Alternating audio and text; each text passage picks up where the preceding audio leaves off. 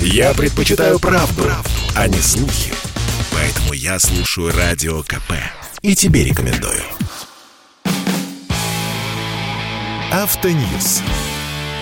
Совместный проект Радио КП. Издательского дома «За рулем». Нештрафуемый скоростной порог снова хотят понизить. С нынешних 20 до 10 км в час. Аргумент известен ради безопасности. Я же считаю, что дело вовсе не в безопасности, а в желании некоторых структур повысить поступление в бюджет от штрафных санкций. Объясняю почему. С вами Максим Кадаков, главный редактор журнала «За рулем». У меня много аргументов в защиту нынешнего нештрафуемого порога, но я расскажу вам лишь о трех из них. Аргумент первый – скорость и статистика. Голосующие за снижение скоростного порога несут как знамя главный и единственный свой довод – скорость – это опасность потому что при столкновении на высокой скорости шансы выжить падают. В первую очередь это касается пешеходов. Чем ниже скорость удара, тем больше надежды, что человек выживет. И только лишь ради снижения смертности в городах нужно урезать нештрафуемый порог. Прекрасный довод. Законами физики не поспоришь. Я с ними и не спорю, благо имею высшее техническое образование. Но кроме голой теории в этих доводах нет ничего. У нас даже нет нормальной статистики, на которую можно было бы опереться. Если человека сбивают на скорости 60 км в час и он погибает, мы даже не знаем, почему именно это произошло. То ли потому, что водитель ехал в городе со скоростью 60 плюс 20, то есть 80 км в час, заметил перебегающую в неположенном месте дорогу пешехода, начал тормозить и успел сбросить скорость лишь до 60, то ли водитель ехал положенные 60 и вовсе не заметил безумца, который решил перебежать на Горядный проспект и безо всякого торможения сбил его на скорости 60. Для статистики это абсолютно одинаковые случаи, но мы-то с вами понимаем, что это совершенно разные истории, и скоростной порог здесь вовсе ни при чем. Когда сбивают велосипедиста, который почему-то едет на красный свет по пешеходному переходу, нарушая все мыслимые правила, он тоже попадает в статистику пешеходов жертв.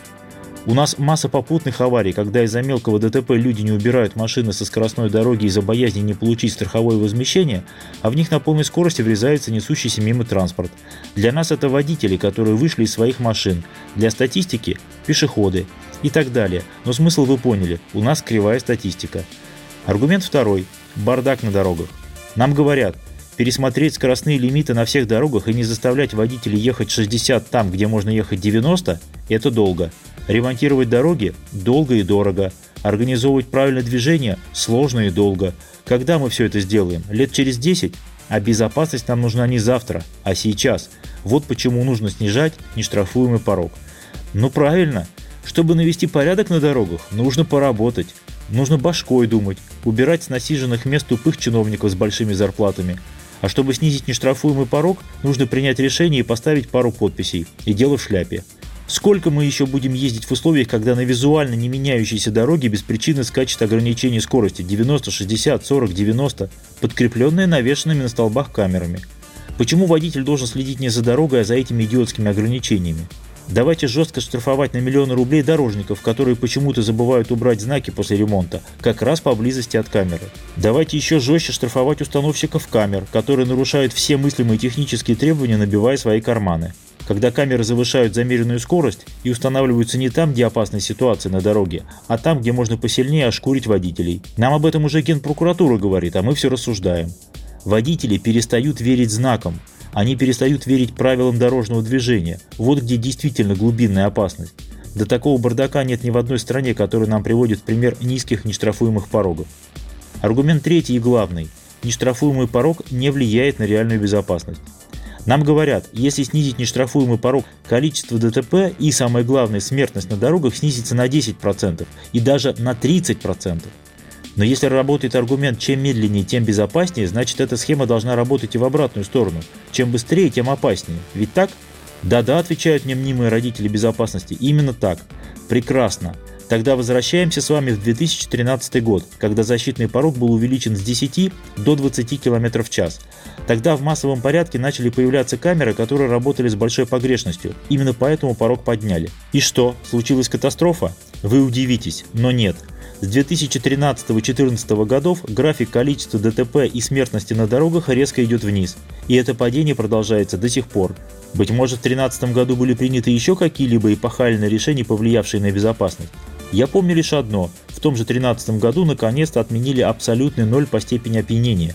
наконец-то вернули защитный порог 0,16 мг на литр выдыхаемого воздуха и перестали кошмарить водителей с больными зубами, с проблемным кишечником или употребляющих волокордин.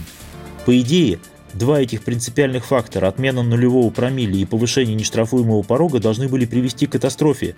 Но нет, еще раз повторяю, смертность на дорогах резко пошла вниз, каждый может это проверить по открытым данным. Очень удобно действовать по принципу «давайте сделаем, станет лучше».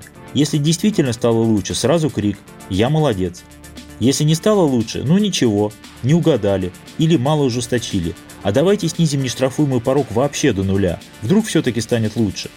А должно быть так. Если чиновник или депутат выходит с жесткой инициативой и гарантирует снижение смертности на 30%, а после введения этой инициативы обещанного успеха мы не добиваемся – Значит, таких людей нужно снимать со своих должностей. Не справился, не оправдал, не профессионал. Освободи место для более талантливых. А до тех пор, пока можно протаскивать любое предложение, а потом забыть отчитаться или просто развести руками, ну извините, не получилось. Крайними будут водители, которых можно доить до бесконечности. С вами был Максим Кадаков. Берегите себя. Автоньюз. Совместный проект радио КП. Издательского дома «За рулем». Спорткп.ру О спорте, как о жизни.